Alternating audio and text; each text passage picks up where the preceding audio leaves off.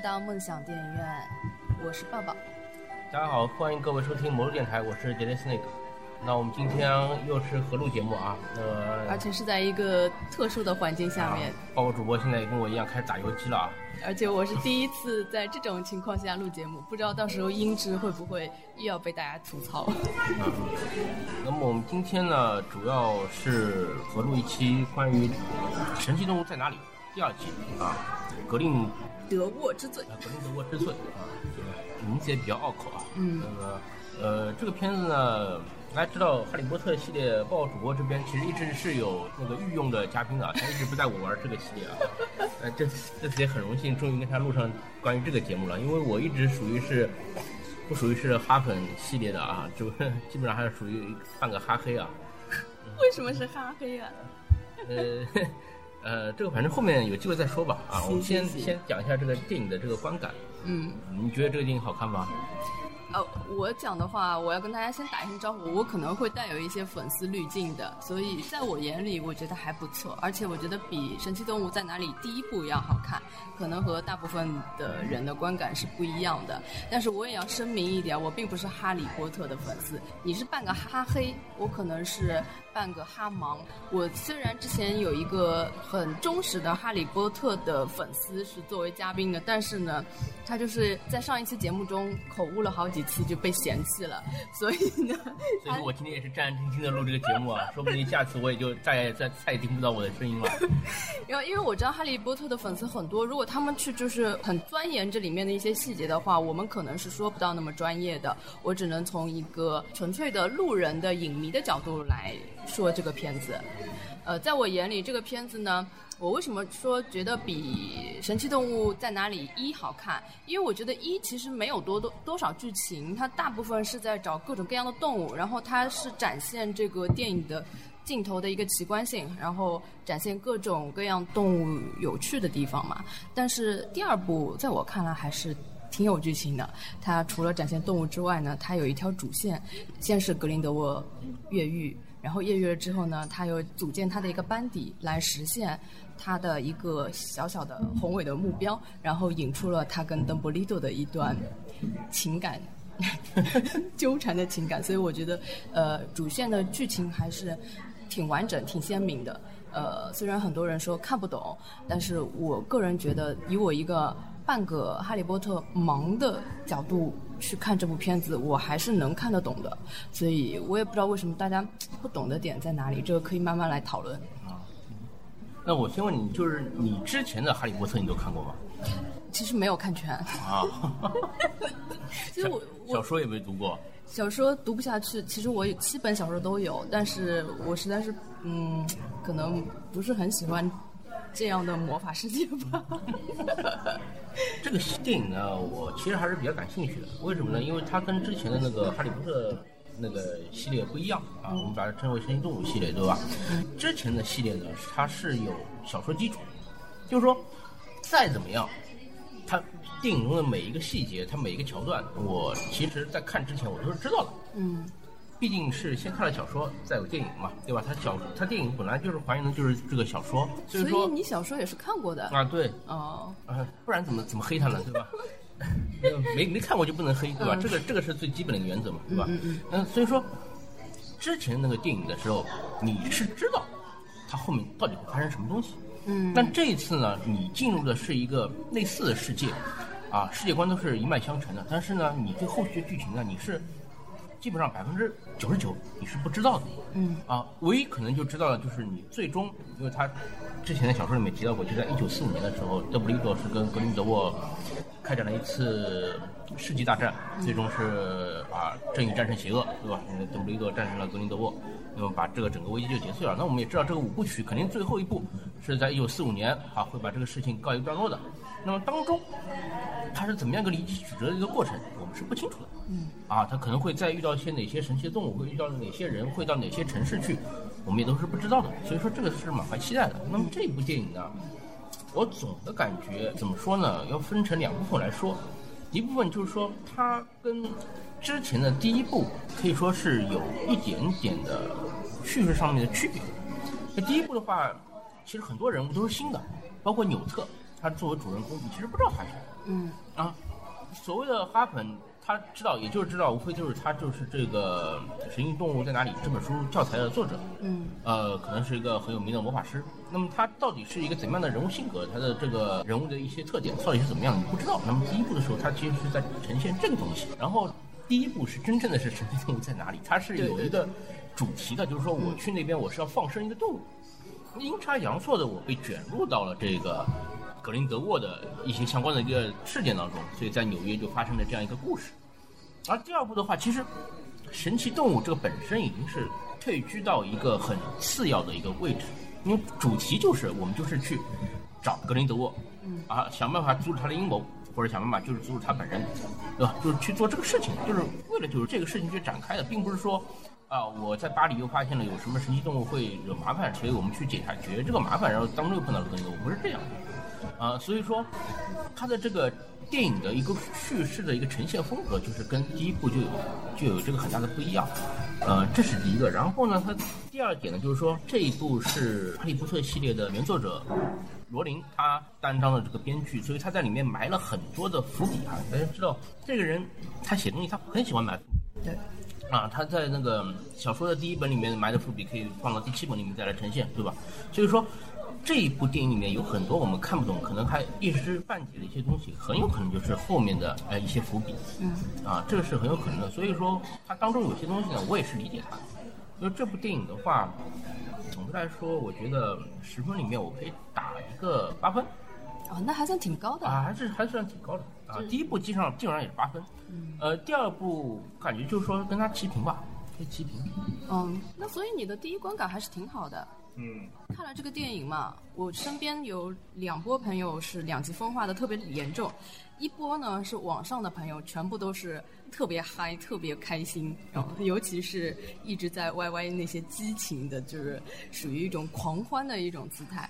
然后另一波呢是我就是现实生活中的一些朋友，呃，我那天去吃饭，跟我两个朋友聊天，这两个朋友纷纷都说在电影院里看睡着了。我说啊，看睡着了不至于吧？就是他们就一点都没看懂。然后我就在想，其实我对《哈利波特》，我说实话，八部电影也没看完，然后原著小说也没看过。但是我看《神奇动物在哪里》，我觉得要看懂还是挺简单。当然，前提是你一定要看过《神奇动物在哪里》一。如果你连一都没有看过，那就彻底是不懂了，就也没有必要再去看嘛。我觉得，如果说你看过一，然后再去看二的话，对剧情的理解，就总体来说。应该是没有问题的，除非是那些小的伏笔啊或者小的细节可能会有一些疑惑，但我觉得总体来讲是不影响你去理解这个剧情的。嗯，还有一些人说，嗯，感觉剧情好像有点乱，我觉得乱稍微是有一点乱的，但是还是在一个能够看懂，并且它这个故事的。一条主线是完整的讲完了，我觉得你如果说是一个从来没有看过《哈利波特》系列的人去看动物系列，我觉得是可以的，没有问题的。这个片子呢，剧情上乱呢，我是觉得它确实是有一点乱，因为它一下子把很多线都铺开了，然后加了很多的新的人物进去，所以说，呃，这些人的人物的前因后果呢，它是一点点把它呈现出来的，所以说当中呢会有一些乱。这是肯定的，比如说像纽特啊，他们第一部的这四个人，他一登场，你看过第一部的话，你肯定知道他们的前因后果到底是怎么样的，对吧？这个喜欢那个，对吧？那个喜欢这个，然后他们到底是怎么样的一种一种状态？作为续集电影，我们是看的是这几个人的故事，他在后续电影中有没有很好的去把它呈现出来？那我觉得做的基本上还是可以的。嗯，我觉得它乱呢是有一点，因为它这不是一个单独的故事，它是要有一个五部曲的，所以在杰克罗琳的世界里，它是有一个世界观的，所以它可能放到第二部的时候，只是呈现它世界观里的一些小线索而已。对大部分人来讲，可能显得有一些乱，因为它全部都是线索，然后全部都是很复杂的人物关系，呃，可能是这方面的原因。但是如果说你给它退到一个大整体的眼光去看的话，就觉得还可以。啊，但是因为这个故事，它其实当中是有各种各样的悬念的嘛，它放在里面。比如说这个克雷登斯，他的对这，个他是从一开始啊对就是一个最大的悬念。对他的这个身世嗯是第二部里面一个最大的悬念，比如说他到底是谁，他自己就是想去探寻这个。电影也是从他的这个角度去一点点抽丝剥茧的去看，就是说他到底是谁。他先找到了呃过去的那个保姆，嗯，啊，结果线索断了。然后他又想办法去找到了那个呃丽塔，他觉得他可能是家族的一个人，对吧？结果后来也不是也不是啊。那么电影最终啊是格林德沃告诉他了啊，你到底是谁？你的这个名字叫什么？你的这个家族是哪个？但是是不是就是真正这个答案呢？其实也是存疑的，可以说对吧？因为罗琳也说过，格林德沃这个人是一个呃先知。啊，他是有这种预知能力的，对吧？对他他也展示了这种二战的一些场面给大家看，对吧？但同时他也是个骗子，嗯，他也是在一直在欺骗的。那么就说他说的，他揭示这个所谓的这个真相，到底是不是真相？那也不知道。那么就算是知道了，就说他为什么就是邓布利多家族的人呢？为什么呢？这个前因后果也没有去太多的讲明白，对吧？那么邓布利多他们家以前他有个弟弟，还有个妹妹，这个大家都知道。那么这个他出来的这个新的人物跟之前的呃他的弟弟妹妹什么的又有什么关系呢？也没有讲。那么可能后续的也会去讲到。所以说他有很多的东西应该是可以预见性的是留在了后面的第三部、第四部、第五部里面去揭示的。所以说这一部里面他没有讲，那么观众就会觉得哎有一点糊涂，有点不明白。包括丽塔这个人物，她这个人可以说也是从第二部开始一个崭新的一个形象出来的。之前的话只在照片上面只言片语的透露过，就是说她是纽特之前喜欢的一个女孩子，对，对吧？他们之间到底发生了什么，有什么情感纠葛，其实都没有细讲。那么这部里面是把它揭示出来了，啊，他们在学校的时候怎么样，对吧？然后他们现在又是怎么样？但是这个丽塔，她为什么又会喜欢，就又会成为他哥哥的这个对对对，叫提一段是修斯的这个未婚妻？其实没怎么讲。哎，这个又不知道。嗯，但他们的感情呢确实很好，对吧？在那个法国的魔法部，他们一见面就打 kiss 了，对吧？我当时以为是，是因为那时候纽特刚变形嘛，我以为是阴差阳错亲了纽特，结果不是，而是亲了他本人。那么说明他感情其实还是蛮好的，对吧？在法国这么浪漫的地方也也搞这一套，是吧？那么他到底是喜欢的是谁？这个其实后面也肯定会有关系。虽然说这个人物在第二部的结尾可能已经死掉了。对吧？但是他到底喜欢的是谁？这个其实也是留了一个悬念在的，对吧？他为什么那么明明就是说电影中描述的大部分都是他跟纽特之间的这种羁绊、这种情感，为什么最终他在现实的婚姻当中选择的是他哥哥？啊，这个才没有讲清楚。这个我觉得是一个比较疏忽的地方。我觉得他有可能，呃，接下来会成为纽特兄弟线上面的一个矛盾点吧，因为他们兄弟好像应该是有一些些小矛盾，但实际上他们互相之间其实又是互敬互爱的，本质来讲是互敬互爱，但是因为某一些事情。又有一些小矛盾，可能就是这个女生的存在会不会制造了一些什么但问题是，他现在不存在，他死掉了，对吧？所以说后面怎么去可能会出现在回忆里吧。就是如果说后面几集他想铺开这条兄弟线的话，我觉得可能会讲到再提到这个女生。呃，当然也有一种说法是在哈密中间，就是说在哈利波特世界当中有一个魔法是特别强大的，就是爱，就爱这个魔法，就是包括就是哈利波特头上的闪电疤，就是之前伏地魔想要杀死哈利波特的时候。打中了他的额头，但是被反弹回自己身上死掉了。那就是因为他母亲在临死之前，呃，施加了这个爱的魔法在哈利波特身上。当时是这样解释的。那么大家也可以看到丽塔的结局，就是他在死之前回头看了他的未婚夫一眼，对吧？但是这个镜头呢，拉的就是其实两个兄弟是同框的。他说了句 “I love you”，然后就死掉了。那你他不知道说的是谁，对吧？那么也有人说他在临死前是释放了这个爱的魔法。就是说，这个魔法只能在临死之前释放。那么，他到底放的是给纽特，还是给他的哥哥，就成为一个悬念了。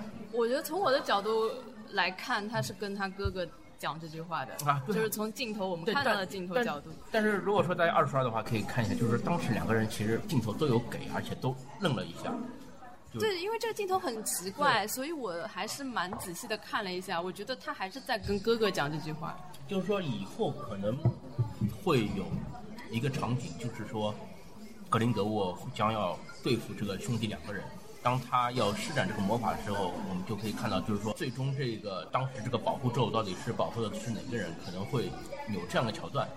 现在是影迷比较猜想的一个地方，但是这个东西呢，怎么说呢？八字没有一撇吧。对，就是呀吧，就不是。其实我觉得现在不不需要讨论这一点，因为这个首先在这部剧里面它不起到什么作用，在后面也是那种属于挺无端的一种猜测吧。我觉得你既然刚刚聊到了那个结尾，其实这个结尾对我来说震撼还是挺大的，就是我根本就没有想到。就是我们一直在猜测的这个孤儿，最后他居然会是邓布利多家族的这个大反转，对我来说是看《哈利波特》系列里面，呃，感受到的最大的一个反转。我在电影院直接就啊，就以就是看到他凤凰飞出来的那一刻，为什么会有这么震惊呢？我就觉得这个东西，他要是说他是波特家族的，你就不震惊了吗？嗯，不是，因为他主要是前面有个伏笔，你知道吗？就是一开始邓布利多一直说他们家族的人都可以交换一只凤凰嘛，然后这个伏笔其实他之前他说了这么一句，那你就记住了。然后到了结尾的时候，就在在他还没有揭示他身份之前，等于是突然间就格林德沃跟他说你可以召唤这个，然后就一只凤凰飞出来，这一瞬间就让你突然觉得哇，原来他居然是邓布利多家族的，这个我觉得还是蛮震撼的，对我来讲。然后我心中还有一个疑惑，因为我对哈利波特并不是很了解嘛，我就每一次看到我疑惑的点，我就会在想，这是所有观众的疑惑点呢，还是只是呃，因为你没有看过哈利波特才会有的点？就你知道吗？因为他这个身份对我来说是很惊讶的嘛，我在想会不会哈利波特的粉丝早就知道他的身份了呢？就是因为作为一个不是粉丝的人来说，就是心中会有很多。不确定性会在想，哎，你是不是遗失掉了？就是本身粉丝会知道的一些点。后来事实证明，好像其实哈利波特粉丝也都不知道这些点。然后我就心里比较平衡一点。因为我就像我前面说的，就是说邓布利多家族之前大家其实就只知道三个人，对吧？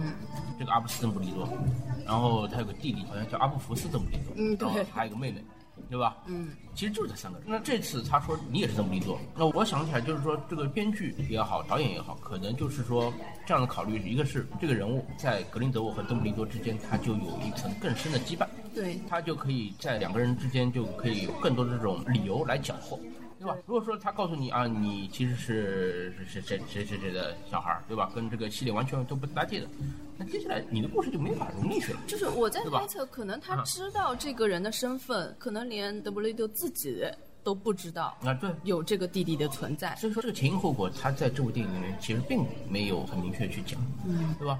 就是说，他到底是我预见到的，所以我告诉你，还是说我也去调查了，我调查另外一条线索有证据的，然后我告诉你，对吧？还是说我纯粹就是想办法我编了一个，对吧？我用魔法做了一个假的凤凰来骗你，让你相信了，对吧？这个都有可能。我觉得应该不是欺骗，那么不管是怎么样，他肯定会在后面的电影里面去呈现掉。你们不妨猜测一下。啊，这个这个我们可以可以后后面再聊，对吧？但是他要把这个人物在这个故事里面融进去，我觉得这这个是最好的一个方法，就是说你的身份就是说你跟阿斯顿布利多是有血缘关系的，或者你跟我格林德沃有血缘关系，对吧？无非就是这两条路了。那我最后可能导演他考虑了半天，他觉得选邓布利多这条线，那么故事接下来就围绕着这个来写。因为我们知道在后面的哈利波特系列里面，邓布利他是有一个凤凰，他的身边是跟着一条凤凰。那么这个凤凰是会不会在神奇动物在哪里这五部曲里面就呈现出来？就是说邓布利多最终是怎么得到这个凤凰了？他应该会呈现，哎我觉得要不然他也前面不会说那只，因为现在我们看到邓布利多还没有召唤出他的凤凰，是吧？就是你刚才所所提到，就是说有很多东西疑问，可能是路人也会有同样的疑问，还是哈总会有同样的疑问。对我其实我在之前在看到他伦敦的街头跟纽特说到这一段的时候，我当时我的观感就是说。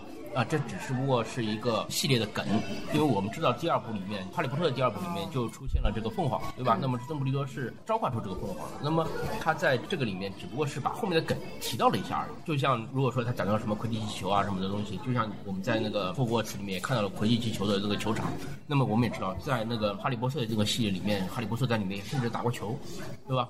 那么这个东西可能就是他一个小梗，照顾到哈粉的，使这个世界观好像更加的融合。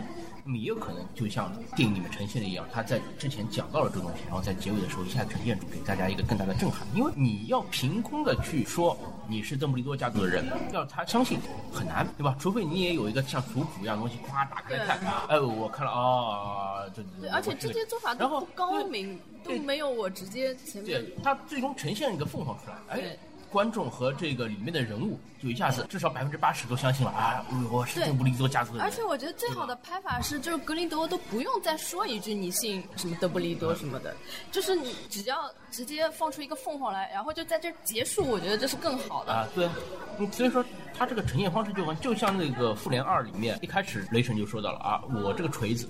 只有这个心灵纯净的人啊，这个正义的人才能够拿起来，对吧？那么观众都相信了啊，只有只有好人才能拿起来。那然后一直到中后期幻视它诞生的时候，它胯下可以拿起一个锤子了。那么观众和电影里面复联的成员都相信啊，你这个人不管怎么样，对吧？你的心灵是好的，那知道是你是好人这一边。就这样一个很简单呈现，那这部电影里面也是一样，对吧？我把这个凤凰拿出来了，哎，我就相信了啊，你是邓布利多家族的人，对吧？那么至于你为什么哎，你到底是哪条这个家族线里面？那么这个东西我们就以后再慢慢的讲。这个现在有一个猜测，是因为邓布利多他有一个父亲是被抓去那个阿兹卡班了，然后他的父亲在这些年里面有没有可能逃狱呢？有没有可能出去就是结识了？另外的人，然后有私生子呢？而且很有可能会不会是那个格林德沃帮助他父亲去逃狱的呢？所以对，所以他才知道他的身世啊，这不是也很有可能吗？你猜测的还是比较谨慎的啊。那个一个呢是系列里面有说过，就是说邓布利多的父亲是死在了啊，就是 可能就没逃出去。另外的话呢，现在比比较异想天开的一个想法是他妹妹的一个儿子。他妹妹不是很早就死了吗？啊，就是十几岁的时候，就十六岁还是十八岁？嗯。就死了。那么从生育年龄上面来说是可以可以生的啊，这个一个是可以的。不是，好像是说过他死亡的时间，好像是根本就没有可能。呃，对得上，我觉得是可以卡着这个时间点对得上。那首先是这样，就是说他的妹妹后来是疯了，甚至是把他的母亲也杀死了。嗯。但他的妹妹她死的这个年龄呢，确实是可以生儿子，而且这个儿子如果说是长大的话，跟现在这个克里登斯是差不多年纪。但这个东西呢，我觉得有一点狗血，真的是有一点狗血。而且他们居然说孩子的父亲是邓布利多，啊，所以就是 就是不可能，就是兄妹乱伦的这种感觉了。就是说这，绝对不可能。所以我觉得罗琳要写出这么大尺度的呢，也是有一点难。但这只是一种说法，那么无非是几种了，对吧？一种就是你说的，他父亲啊出去插了一个野旗，对吧？外面插了个彩旗，然后又生了一个，对吧？一种呢是这个部分的这个哈迷猜测的啊，是他妹妹未婚先孕啊生了一个，然后就死掉了，对吧？小孩儿。还有一个呢，无非就是我们接下来第三部里面，在可能在有一个旁边的旁支的某一个亲戚，对吧？生了一个小孩儿，是邓布利多的，这个也是邓布利多家族的。那无非就这几种可能啊。但我们看到就是说，邓布利多也好，丽塔他们家也好，他们把他们的孩子送上这个泰坦尼克号。送到美国去，对吧？嗯，那其实就是有一种像避难一样的这种感觉，因为丽塔他们家族是因为黑人卡马嘛，一直要追杀他们嘛，所以他们不得已把小孩就是转送到国外。那么邓布利多他当时为什么要把小孩也送到国外去？这个就没有讲，对吧？就是私生子要暗搓搓的那种，所以说嘛，啊。很有可能生下私生子之后，就邓布利多的父亲就死了，所以在原著中他就是写成他死在阿兹卡班。也也有可能，也有可能。而且这么有钱的人家为什么要住三等舱？这个是我一直没有想通的。嗯，你说邓布利多他家到底有多少钱？这个我们不知道。啊，不是不是不是，他这个身份是不能堂而皇之的，肯定是。呃，给了一个谁，也是估计是给了一个保姆啊，或者是不知道谁去收养，或者怎么样啊？啊，那个这个反正不管啊。但是我觉得，如果说电影里面能够呈现他们住的是头等舱的话，那我觉得这个电影效果会更加好一些啊。结果住的是三等舱啊，这是让我比较失望的一点，对吧？就是说这几个悬念，它是电影的一个。主题的一个要表达的一个方向，但是他把这个很多疑问都留到了后面，嗯，所以说大家看的时候呢，都觉得哎哎，但是我觉得有点不知所措了这。些其实你看不懂也不是很大的问题，因为毕竟这个孤儿的身份从第一集开始他就一直是一个悬念了，然后他到了第二集也是一个悬念，其实也不是什么太大问题，因为毕竟他不是说主角嘛，主角毕竟还是纽特那一条线。所以我觉得，其实如果你一直对这个身份存疑的话，其实并不影响整个剧情。我是听我朋友，我是问他你哪里觉得疑惑看不懂，他跟我说，诶，为什么搞了半天那个默默然，他以为这个默默然是一个昵称什么的，就是他搞不懂这个东西是个什么东西。我觉得这个倒是有可能是令大家疑惑的一点。其实第一部里面呈现比较多，第二部里面就呈现比较少了，对吧？只爆发过一次，其实，嗯它就是一种，就是说魔法师他一直是从小被性格压抑的话，嗯，他就会产生一种负面情绪，然后跟他的这个里面的黑魔法这种元素啊结合在一起之后，他就会爆发出对，然后他是啊偏向于黑暗的那面的。啊就是爆发成一种就是这种不稳定的状态，就是在电影里面呈现出来的这种像怪兽一样的这种。而且这种爆发力是非常强的，那也是极少数的魔法师会这样，然后邓布利多的妹妹是这样的，对，然后这个克里登斯也是这样啊，所以说他也就觉得，哎，这个克里登斯很可能是他妹妹的儿子，怎么一绕回来就就会这样。那但是我觉得这个疑问啊，你要是放在第一部的话，那么还讲得过去，嗯，对吧？放在第二部里面就讲不过去了。说回来就是说，这个主演的话，说纽特，因为我之前呢，我很不喜欢他第一部的表演，因为这个人就是说显得出很没有自信。他看谁跟谁讲话，都是看着别人的就下巴以下领子这个部位，你就看他很少是就看着对方脸或者看着对方眼睛他来说这个他。演的就是一个类似于自闭症就是我第一部的时候觉得哎很别扭，但是他一直是低着头，有点后背的低着头的这种样子，然后看着人家的这个领口这个位置在说话，然后说话呢也很不自信，对吧？呃，有点前言不搭后语的这种感觉。那么到第二部他还是这样，那我想可能是演员专门是把他演绎成这个样子。对啊，他其实就是有一点那种宅男的形象。你就会发现，就是说他跟动物交流的很好，对对对他跟人就交流的不行。对，他是有社交障碍症的。嗯，那么，那么我也就释然了，对吧？他如果说整个系列里面他都是这样一个风格，那么我倒也就认了，因为毕竟魔法世界里面，就哈利波特魔法世界里面，怪怪魔法师的人很多啊，魔法师其实都是怪咖，嗯，都是怪咖，因为他们跟现实社会是不一样的两个世界，对吧？这样你想。哈利波特里面有很多人，就是说他看到了现实世界的那些东西，什么电话啊、汽车啊，哎，他觉得哎很新奇啊，哎，这个东西很有意思啊，对吧？我我们用魔法可以这样呈现，但是这些麻瓜他们用他们用科技手段可以这样呈现，对吧？很很有很有意思，他们会感更感兴趣。那么在现实生活中，你看这样的人呢，会觉得哎，你就是个怪咖，对吧？那么纽特他其实也是在一定程度上是这样表现出来。那我觉得第二部他表现的还可以，但是呢，给我感觉就是始终是缺少一点灵魂性的东西。因为感觉觉得他被边缘化了。虽然他是主角，但其实主要讲的还是邓布利多跟格林德沃的故事。因为其实邓布利多是因为自己他不能。去找那个格林德沃，所以他才操控了纽特，等于是一系列也都是在按照他的意志，所以纽特就像一个傀儡一样，所以他个人能展现的部分，或者是他个人特色就比较少了。就是说，像这样一个冒险故事里面的一个主人公，他必定是要有一些正面的这种性格特征在的，比如说他有勇气，对吧？有的时候可能他爱动物呀啊，，这个人很，比如说他这个人很懦弱，但是他到关键时候他可以挺身而出，对吧？他关键时刻靠动物反击啊。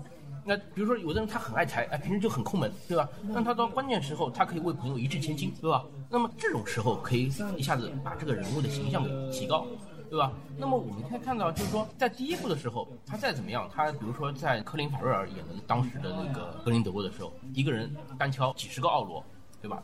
夸夸夸夸打。那那个时候我是觉得是第一部里面格林德沃最帅的一个时刻，对吧？那个时候就是美国的那些奥罗全都不行了，这时候纽特突然放了一个什么动物，一下子把他控制住了。那那个时候是主人公关键时候出手，啊，扭转了这个局面。啊，那第一部里面有纽特这样一个闪光的地方，但第二部的时候我就觉得没有，对吧？这个秀秀他去偷这个东西，也不是说是纽特哎突发奇想说让秀秀出去，对吧？他也是就是说是在不知情的情况下就就出去搞这个事情了，然后。在处于整个的最终的这个大战的危机当中，纽特也只不过是作为几个人当中的一份子来做这个事情，也没有说作为主人公他有一个突出的场面。比如说他让别的人先撤，对吧？他最后一刻挡了一下这个格林德沃，，他不是他的人设。啊，对，就是说邓布利多也好，或者观众也好，他们说是让纽特去这个处理这个危机，肯定是看中他身上的某一个优点，对吧？你去，那么他比如说知道纽特啊，你平时这个人有一点脱线啊，有一点这个他说了脱脱离社会，但是我知道你关键时候哎可以就是说做到别人的人做不到的一些事情。不是不是，他不是说的嘛？我看中你是因为你不站边，啊你 你不属于任何一个，你不是为了利益去做这个事情。啊，这 这这不是，但问题是这个电影到最终也没有说出现什么就是要大家摇摆不定的时候，对吧？，我觉得这个人物呢，其实就是我刚刚说的，他被边缘化了，因为所有的主线故事都不是发生他身上的，因为不是他主动要去找这个人，也不是他，比如说是我主人公的身世存疑，我要去找一个我自己的身世，他从头到尾是在帮别人去完成别人的想要完成的心愿。那我现在唯一可以理解的一条暗线就是说，在伦敦邓布利多找到纽特的时候，其实就给他说了，就是说格林德沃身上有一个东西，导致了我不能去攻击他，不能去对付他，你要想办法给我偷过来，对吧？那么他确实也是把秀秀给带在身上了，他跟他的那个助手就说。我出去干他公差，对吧？秀秀我带走了，啊，那么也说了，对吧？那他带着秀秀，那么最终他去帮邓布利多把这东西给偷回来了。那我唯一的可以理解就是说，邓布利多派他去，其实就是跟他说明了，就是我要这个东西，你帮我想办法帮我拿回来。没有，我觉得他不是自己有意识的带着秀秀去偷东西的，你就直接把理解为这个人物，他其实没有按那个英雄的写法去写他，他就是把他安成一个宅男或者是死学究的形象，就是他可能就是百无。一用是书生的这种设定吧，但是他关键时刻，在你们觉得这些很麻烦的，又有攻击性、又有破坏力的这些养的动物里面，它在关键时刻反而能救你一命，能展现这些动物真正有用的地方。但这些动物是因为纽特的爱，是吧，才受他的感染。然后去为他做事，其实他从头到尾也把这个人塑造的就是一个很爱动物，然后又有一些呃社交恐惧症，但其实他武力值也没有多少高，也没有多少勇气，但是因为他对这些动物的爱，因为世人对这些动物的偏见，他可以在某些时刻改变人们对这些动物的一些看法，继而可能会觉得这些动物啊好厉害。但问题是电影里面没有这样呈现，这差不多呀，对吧？他没有没有在结尾的时候体现出，哎，比如说默默然他又爆发了，对吧？那么大家都要攻击默默然的时候，他突然但是对吧？体现出也体现出他爱动物，但是他没有啊，没有给他这个机会啊，他也是有好几场，就是比如说那些猫来攻击他们的时候，但这些都是过场啊，他就召唤了那个，对吧？对吧？这这些这些其实都是垫赛，对吧？就是这些给暖场的，就是说因为他本来就是个边缘人物但嘛，但他就本来就没有主线故事。但是他作为一个主人公是要给他一个发展空间的，对吧？那他那他作为男二，他登场就好了，对吧？我男一的话，我邓布利多，我找找一个血气方刚的人，我去干这个事情，不行吗？主要？是他因为这个故事没有办法把他当成是主角来串，你你发现没有？因为这些事情都不是发生在身上，就连他的血缘什么亲戚都没有一个能跟他搭上边儿，他就是一个有点像旁观者一样。我觉得还是我前面的说法比较能够。那不然的话，那么作为编剧，作为导演，作为这个但是你想想，哈利波特刚出场也是跟那个纽特几乎是一模一样的存在啊，对。就是他好像也是一个局外者，所有的事情但是是跟他没有关的。但是后面罗琳他就考虑到了这一点。对，后来加入了什么？他把他他把它设定成了这个 chosen one，、嗯对吧？一开始的时候是大家都以为伏地魔已经死了，对吧？哈利波特在这个故事当中，大家都觉得他是那个大难不死的男孩，是因为他伏地魔被干掉了，对吧？所以说说很多故事都是围绕他来进行。然后等到第四部伏地魔他复活了之后，那么其实跟哈利波特没什么关系了，对吧？本来说哎是你干掉伏地魔，现在伏地魔又活了，对吧？等于你什么都活都没干啊，那跟你没关系了这个故事。哎，他这个时候就想到了，哎，我把你选成出生官。对吧？你是那个被选中的男孩，你是将来预言当中是你是肯定要干掉伏地魔那个人啊，所以这故事线哗一下子又都围绕着他来开展，是是这样的一个关系。所以你作为一个这个系列电影，你把它作为主人公，你肯定是要把故事都围绕他身上如果后面如果说这个会有呢。那后面会有是后面的事情，那这部电影是怎么回事呢？对吧？所以我的理解就是说，邓布利多就是跟他说的，我有个东西，金属的，带宝石的啊，亮闪闪的，哎就算你你要去把这这你要去想办法帮我去偷过来，对吧？你肯定是有办法了啊。行，那好，我带着秀秀走了，呃，去就。算你把这件功劳归在他身上，我也没有觉得所以他回去他了，干了啥。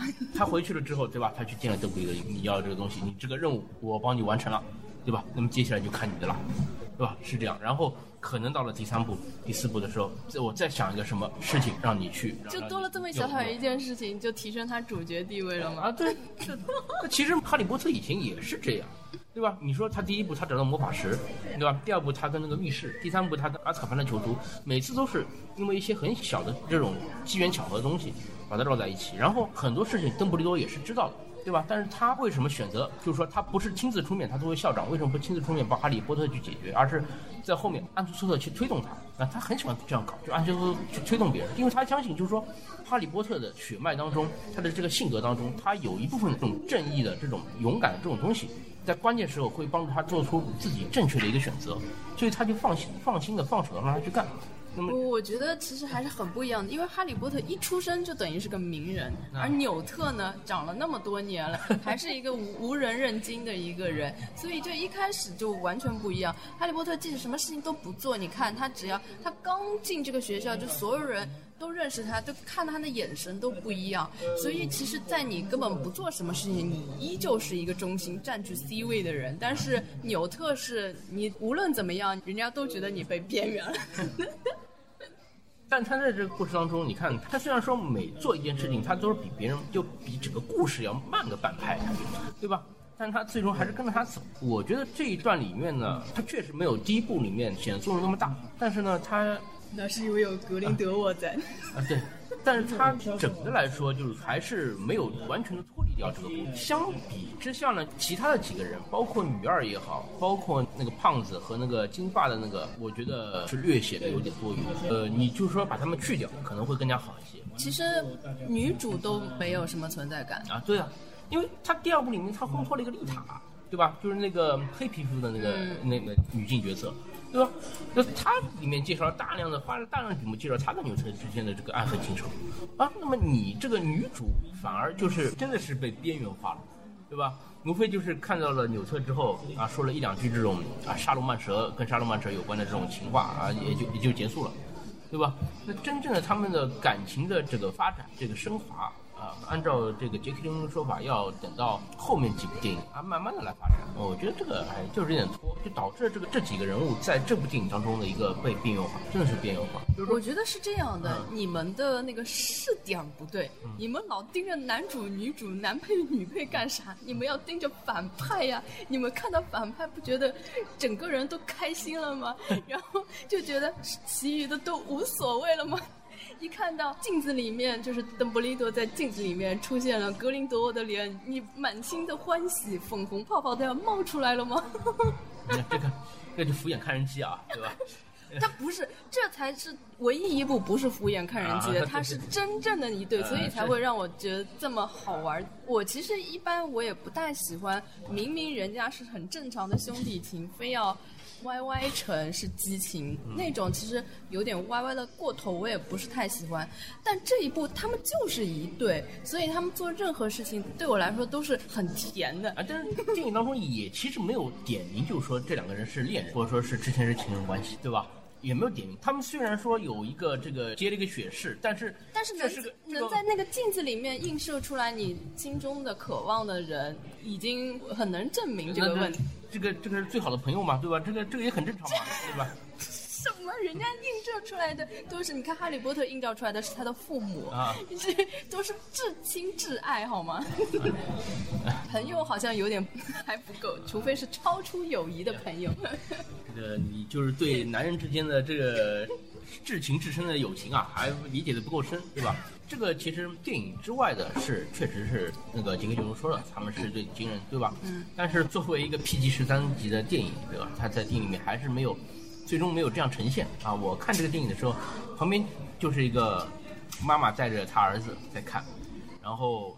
这个儿子看之前就说，哎，跟这个格林德沃，格林德沃跟邓布利多是什么关系啊？好人还是坏人啊？怎么怎么怎么样，在那边聊。那你指望妈妈跟小孩说啥呢？我我我我其实其实很烦，因为那时候已经龙标都出来了，就已经开始了嘛，对吧？那时候我就想说，哎，他们其实就是就是男朋友跟男朋友的关系，对吧？跟他想跟他这样说，后来想想也就算了，对吧？但他电影里面确实是没有把最后那一层那个窗户纸给捅破啊，这个是不得不承认的，对吧？虽然说这个这个只能。说，这个就真的是哈利波特的粉丝跟路人能感受到的愉悦点就不一样了。比如我那个说他看睡着的那个朋友，呃，我最后跟他说，其实他们俩是一对恋人，他是很惊讶的，他不知道邓布利多那如果说是同志。镜子里面是两个人在接吻的话，那这个电影呈现的肯定就不一样了，对吧？但是你作为华纳，作为这个电影公司，他就是不敢，不敢这样来拍，对不对？嗯。啊，这个还是有区别的。那么说回格林德沃这个人，其实这个片子如果说我刚才前面说打八分的话，这里面至少有一到两分呢是给格林德沃，因为他这个反派从逼格上来说是比伏地魔要高，这已经不知道多少个档。在微博上是有一个呃热门是伏地魔做错了什么，就是各种的伏地魔跟格林德沃的对比，从穿衣的品味到他的跟跟随者跟他。做演讲的场面，然后跟他的迷妹的形象，就全方位的都是伏地魔都输掉了，而且伏地魔还没有男朋友，连鼻子都没有。所以说，首先人物的形象就不一样，对吧？一个就是往这个怪物的身上来靠。啊，对吧？怎么丑怎么弄啊？光头，然后鼻子也没有，对吧？怎么也就身上就穿。而且最关键是，他整整拍了八部戏，都在对付一个婴儿，对吧？对对付一群中学生，对吧？说对付一群中学生，啊，这边的话是在跟全世界做对最强大的奥罗来对抗，对吧？男朋友又是最强的法师，这个 The Great 邓布利多，对吧？都都是这样的人，然后。包括他施法的这个场面啊，也是完全不一样，对吧？我之前一直说，第一部我喜欢的就是他这个一个人对付几十个奥罗，啊，那时候还是克林法利尔来饰演的，嗯，对吧？那那个场景可能也就是这么几秒钟啊，觉得哎，这个人确实不一样。那么到了第二部之后，他把这个场景又升华啊，这个像个指挥家一样，像个艺术家一样啊，在那边挥动着魔杖，然后一个个奥罗就全部都灰飞烟灭了。而且我觉得，其实他最最吸粉的地方，不是说他的这个优雅啊，或者怎么样的，是他非常洗脑。他不是说靠武力或者暴力去让你归顺我，他就是简单的几句话，就是就给你洗脑，然后让你自愿的就加入到他的那个行列当中了。我觉得整个片子最帅的一部分就是他预言了二战。这个片段我觉得太帅了，我看的时候我都想加入他的阵营，因为，呃，一是他本身就能够预言未来的事情嘛，二来就是他确实也指出了人类有时候 no 作 no die 的一种特性，就是有时候你可能是毁于自己，那为什么我们不趁着他们在自我毁灭之前，我们先做这件事情？所以我觉得是非常洗脑。那那他只是把人类丑恶的一面给呈现出来，那么还有很多美好的地方呢，对吧？这个他我我知道，所以他是有洗洗脑的一面嘛，他就像传销一样。但是你无可否认，非常的洗脑跟非常的帅呀，就当下就很想加入他嘛。所以说，他这个人，他比伏地魔丰富的地方就是说，他其实是有自己一套的思想理论在的。就是你现在问我伏地魔为什么有这么多人跟随他，我真的想不出来为什么。其实也没很多人吧。呃，还还还是蛮多的，基本上那些家族啊，包括那那那些疯子啊，那些穷凶极恶的，基本上都是跟随他。伏地魔其实就是继承了他的这一套，但是理论呀。但是他也没有他在电影以及小说当中呈现给我最多的是，他想求得永生，是吧？他把自己的灵魂分成很多份，去找各种各样的魂器，去。寄宿在里面，然后他要去找那个死亡圣器，啊，他想干什么呢？他其实格局太小，很多都是为自己，就是说，哎，要我自己更加强大，或者说要我自己的寿命更加长，就想的是这个东西，对吧？你不像作为一个现实的社会的话，我要你们跟随我，不是说像这种网络小说里面、玄幻小说里面这种啊，强者为尊啊，我是强大，你们就跟随我了，没有这样的，我要给你们利益好处的，对吧？那么格鲁德沃他比。伏地魔风水的地方就是说，我给你们一个好的愿景，对吧？如果说不跟我跟着不跟着我这样走，人生会会走向一个怎么样的情况？我给你们看了。然后你们跟着我，对吧？那么我们作为纯血的魔法师，我们可以来统治这个世界，我们可以把这个世界引导得更好。那么我是有利益给你们的。那所以很多人就跟着我走，啊，对吧？而且关键是，确实他呃鼓动的那些人，确实是在这个世界里呃遇到了不公平的对待嘛。啊，对，所以在他的这一套理论下面，他而且他不是说我要呃毁灭麻瓜的世界，我只是让我们作为主宰者而已。所以这一套理论让人家觉得又很好接受，然后又没有那么残忍。当然，他具具体最后会怎么做，你现在不得而知。但起码从他讲的理论来讲，还是非常的觉得可行的一个感觉。啊所以说他会聚集起脾气，对吧？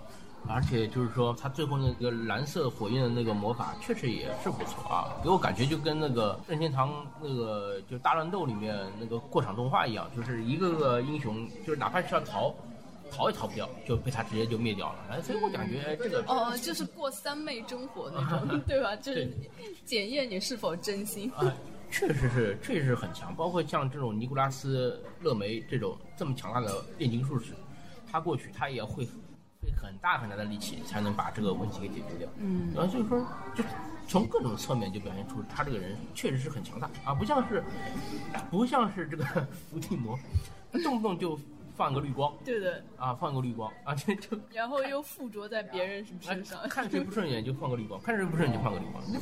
这种事情，在这个格林德沃这边，他自己都不屑做的，对吧？他是要杀人，他都他都是自己走开，让别人让下面小弟去干的，对，对吧？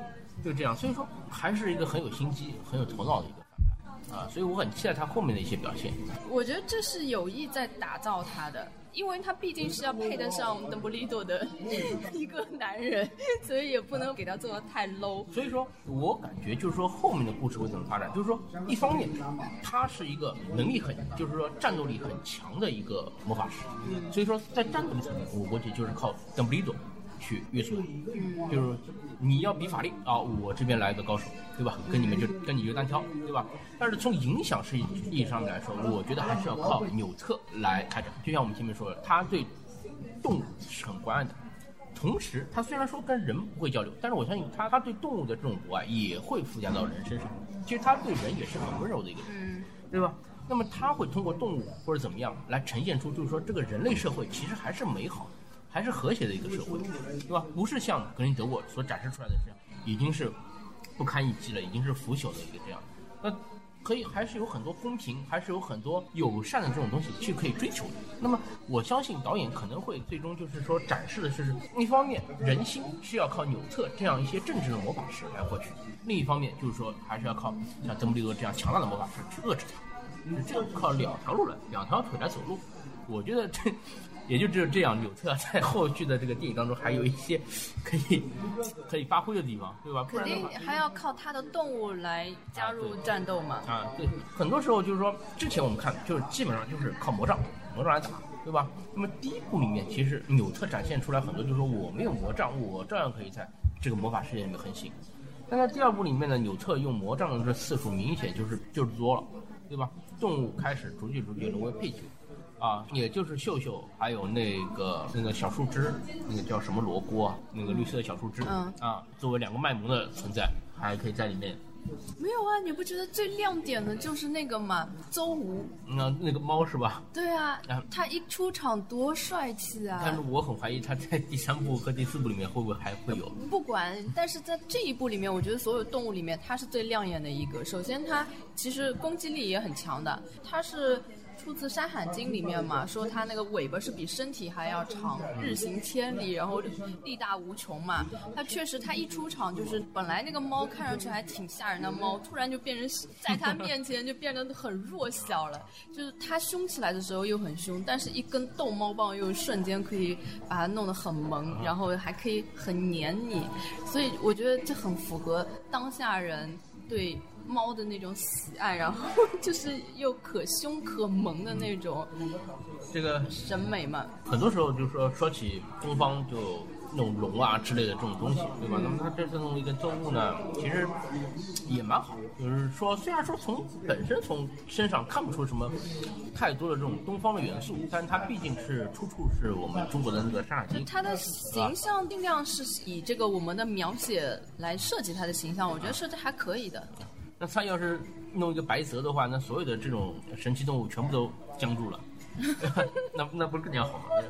我估计他之后肯定还会陆续添加进来各种各。但我觉得可能中国的就不不一定会再过多的增加，对吧？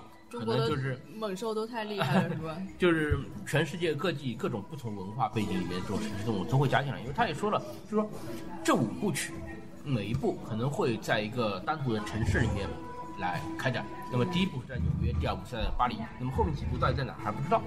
那么可能如果说一步一个城市的话，那么它肯定会呃展现不同的这个城市当年的那种风貌，因为现在就是二几年嘛，最终是在四五年嘛，那肯定是肯定有二几年、三几年，呃，到四十年代，对吧？这不同的这跨度的时期啊，如果说他到上海的话，那就是民国了，对吧？然后 我觉得不大可能，啊，然后就展现出各种各样不同的这种风貌，包括就是不同故事背景、呃历历史背景、文化背景下面的这种神奇动物，哦我相信也会加进来，对吧？呃，这种什么南美的什么稀奇古怪动物啊，或者非洲的这种传说里面的动物啊，可能都会加进来，不单单的就是说西方的龙、东方的龙或者怎么样，就这样？那么这次像除了这个邹物之外，还有日本的河童。哎其实河童原先也是中国的，啊，但对，但是但是现在被日本发扬光大了。是被日本给抄袭过去了。就像这个生鱼片，你说这个中国这个春秋战国时期就在吃生鱼片了，但是现在我们这里生鱼片就是日料，对吧？这东西没办法啊，已经约定俗成的东西了。嗯，但是我觉得这个还是不错的，对吧？而且呢，以前呢，就是写小说的时候，因为我为什么说我是半个哈黑呢？因为我始终是觉得杰弗罗林这个人，他写小说水平还是一般啊。嗯，就是说故事呢是不错，《哈利波特》一二三是很吸引人，但是到第四部之后呢，他篇幅一下增大之后，他就是不单单是想写故事，而想写世界。但是写世界呢不是这么简单的。那英国呢不知道这个编辑又是怎么想的，就是说他可能比较尊重原作者的一些意图，所以说有很多东西呢，应该是编辑考虑的呢，他也没有去做太多的这种编辑该做的工作，所以说他这个书呢写到后面呢，有很多地方呢，其实我觉得是不合理的。那么这次呢是作为电影，它没有那个原著小说，那么杰克·罗琳是作为编剧在里面呢，可能电影公司会对他有一定的这个约束力，希望就是说不要把故事走得太崩。就像我们前面说，他很喜欢埋伏笔，但伏笔埋的太多呢，就会导致后面揭示不全，或者说是就是没有揭示这样一个情况。就比如说最简单的，他在第一部里面那个魔镜，他就埋了一个伏笔，说罗恩他是看到自己成为了全社会主席，然后拿到了魁地奇杯。嗯，啊，结果他在第六部还是第七第六部的时候，确实是这样，他是全社会主席，也拿到了这这个杯，但其实就一笔带过了。那这东西其实他之前埋的梗，我觉得他后面可能是想花一些篇幅来把它呈现出来，但是因为他埋的梗太多，然后他后面呢又有太多的自己的东西想去说它。感觉你在说三叔吗？对，其实很多作家就是说不是专业作家，一开始呢写这东西是想混口饭吃，对吧？罗琳其实也是这样，他一开始没有工作，他就带了个女儿，他就是想靠这个故事来没想到火了，啊火了之后你就要扩大他的世界观。没有想到，就是说他一下子有钱了之后呢，他想把这个故事从故事变成一个世界。嗯，这个你没有一些专业的写作素养的话，你是做不到的，或者说是做不好，对吧？那么这个时候你是需要，比如说有旁边的有有导师，或者说有编辑来指导你，来辅助你。我觉得已经被指导了。或者说是你有长时间自己的沉淀，你静下心来，你花个二三十年的时间，你再来沉淀一些素材，沉淀一些感想，然后你再把它弄开来，那都是没有问题的。但是这东西时间不等人啊，你是畅销书作者啊，对吧？你这本书已经出了三年了，你对呀你后面书再不出的话，人家就把你忘掉了。其实并不是说编辑比较尊重他的意愿，一个是他名气已经在那儿了，其实他怎么写，他这个销量还是好的；另一个时间拖不得，就是你没有太多的时间去帮他校正，或者是一个团队去帮他怎么去设计这些东西，其实只能按照他的一个想法来写下去。我觉得你对《哈利波特》系列太较真儿了，其实它不合理的地方。实在太多了，明眼人都看得出来。就是你就把它当成是一个儿童读物，就完全没有问题啊。他的想象力是有的。其实《哈利波特》就是看他的想象力跟奇观性嘛。嗯，因为他一开始呢是把它当做一个儿童读物来写的，因为他一开始主人公就十一岁嘛，就对吧？后面你突然觉得他风格就变了。包括他这个故事，他自己也说是一开始写给他女儿看的，其实当做一个睡前故事来写的，对对吧？但是到后面的话，一个是他女儿长大了，另外的话是其实他也是想写一些不一样的东西出来，就是说这个并不单单是就是当做一个纯的儿童读物来写，但是机缘巧合吧，就是国内的这个翻译呢，也是一直把它当做儿童文学来翻译的，所以里面遣词造句呢，就是让中国的读者觉得读了就始终是哪怕到第七部，你就觉得它是个儿童文学，但其实它里面的很多内涵的东西，其实都已经是转换掉了，对吧？那我觉得你还是把它当儿童读物来看吧，因为我觉得如果你要把当成人童话什么来去看或者解读它的寓意的话，其实会有点儿。怎么讲？我要被人家那个了。就是我为什么一直看不下去《哈利波特》，就是觉得就它它有幼稚了是吗？嗯，不合理性太多了，就有很多东西的设计啊，你你要仔细去推敲的话，就觉得但你看到就是说，神奇动物在哪里这一个系列电影的话，它就不是一个儿童读物的一个层次了，里面就没有儿童了，对吧？没有什么中学生啊，十一岁的小孩了，没有了，全部都是成年人，三四十岁的，对吧？都是呃什么离异的离异，对吧？这个情感纠葛的情感纠葛，都都是这样的一些人了。所以其实我觉得《神奇动物一》刚出来的时候，我觉得其实这个故事是没有什么情节的，它只是在推出它一个动物，它去怎么抓捕它的过程，然后抓捕完了再怎么去养它或者放生它。真正的一个主线的故事根本没有串起来，所以我当时是觉得它只是拍一个像小品一样的，是一个衍生，借一把那个《哈利波特》东风去衍生一个小小品故事出来。但是后来听说他要把这个拍成一个五部曲，那就完全不一样了。你就等于要把他整个世界观给扩充出来了。我觉得他现在是找到了一个还算比较好的点吧，就是讲述呃。邓布利多年轻时候的一段故事吧，因为这段故事大家也都挺感兴趣的。他又当年又没有把它扩开来写，关键是这个故事里有一个非常重要的反派，那他正派反派都有了，他对立面也已经可以建立起来了。那我觉得，如果是把这两个人物当成是主线来经营的话，我觉得还是可以的，有机会写好的。但是有一个问题，就是他原先的那个主角纽特会被边缘化。嗯我觉得故事应该还是会围绕纽特来开展，就是说邓布利多也好，就是其他的人也好，都肯定是作为一个配角在旁边一个推波助澜。但是最终是邓布利多打败了这个格林德沃，这个结局是没有办法改的，对吧？就像你看那个《星战前传》一样，你你永远都知道安纳金最终会变成达斯维的。但当中的过程是怎么样是不知道的。那这个是我现在比较享受的一个时间，可能在未来的这个大概六到十年左右，啊，应该没有那么长，应该就六年左右的时间，啊，他会把这个故事一点点给捋顺，啊，希望是个能够捋顺，因为现在的话确实是有很多东西他伏笔埋了，但是我担心他最终会走歪掉，啊，会这样。但是呢，现在我们不需要担心这个，我觉得他现在就是每一步能做到有某一两个点能吸引你去看，那它的续集基本上你还是会去看的，除非有像我们看到某些系列电影，看到某一集是真的彻底烂到我呃一点儿提不起兴趣了，那它后面的系列可能就会越做越 yes。但是现在华纳手上的 IP 啊，其实拿出手的并不多啊。你像 DC 拍了那么多啊，今年接下来还有海皇，对吧？但是 DC 这条线其实已经被他差不多给拍烂掉了，可以这样说，对吧？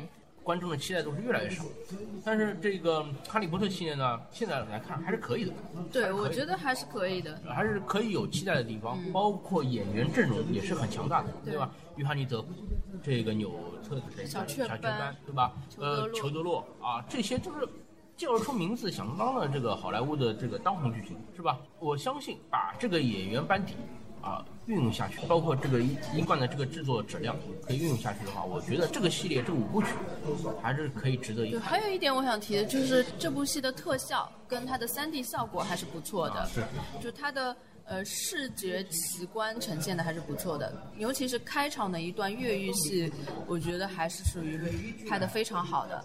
然后它的 3D 效果是我今年就是这么多电影里面算是看的比较好的了，因为今年真的好看的电影挺少的。然后在之前看的是《毒液》嘛，《毒液》的 3D 效果简直就是 形形同虚设，所以我看到这一部视效跟。其实特效也比毒液也要好很多，毒液毒液的国内票房是那个哈利波呃，这是这部格林德沃的这个五倍啊。是啊，这关键就是它票房那么好，但其实它的视觉呈现效果一点也不好，然后故事也一点也不好，所以这样一对比的话，我就觉得那个。《神奇动物二》还是很好的，呃，我觉得还是还是不错的，这部还是不错的啊。虽然说它有一定的观看门槛，就是说你对这个人物第一部没看过，或者说《哈利波特》系列不熟悉的话，可能会在观感上面有一些落差啊。但是总的来说，制作还是比较精良的，包括对你就纯粹是视觉效果的话，我觉得还是值回票价的。包括就是说杰克罗琳他这种经典的一种解谜风格，嗯，呃，在这个电影里面还是有。包括他第一部，对吧？这个格林德沃最终呈现出来是克林法瑞尔饰演的这个人，对吧？嗯。包括第二部里面这一起曲折的这个克里登斯的这个身世之谜，身世之谜，那么也算是算是解开了吧，对吧？那么我相信后面几部也还是这样，就是说哈利波特一贯的一个解谜的风格啊，先抛出一个悬念，最终在。电影的结尾把它把它解开，对吧？肯定也是这样一种呈现风格。那么我们拭目以待吧，好吧？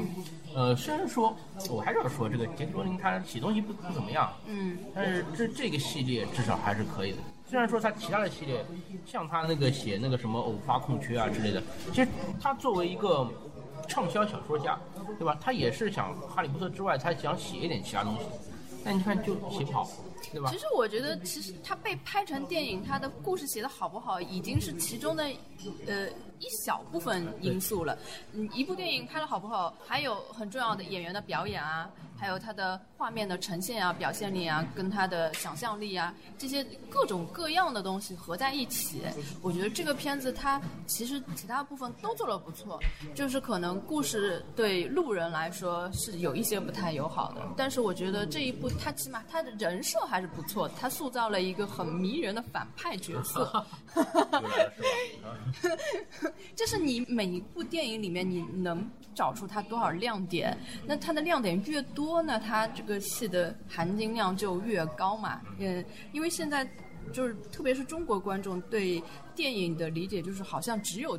故事只有那个故事是不是好的，所以就是大家会不喜欢张艺谋啊这些导演，因为他们觉得张艺谋故事永远讲不好嘛。但其实电影除了故事之外，是一个综合的艺术。甚至其实如果说你要呃从更专业角度去说的话，如果你这个电影能够只是形式而不靠故事去讲的话，它。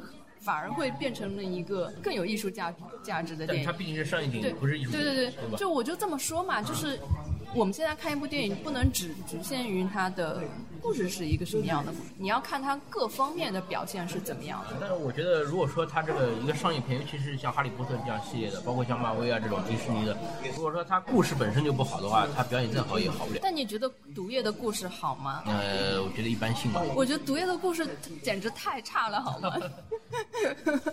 比动物要差多了。好，那么我们这个就差不多吧。嗯嗯，那我们今天就先到这儿吧。啊，好好，那我也希望大家期待呃继续关注我们后续的一些这个影评类节目啊。那么我们呃可以预告一下，就是说这部之后我们还会再录一部这个《无敌破坏王》的这个电影，也是近期刚刚上映的。对。啊，那么我们下期再见。嗯，大家拜拜。拜拜。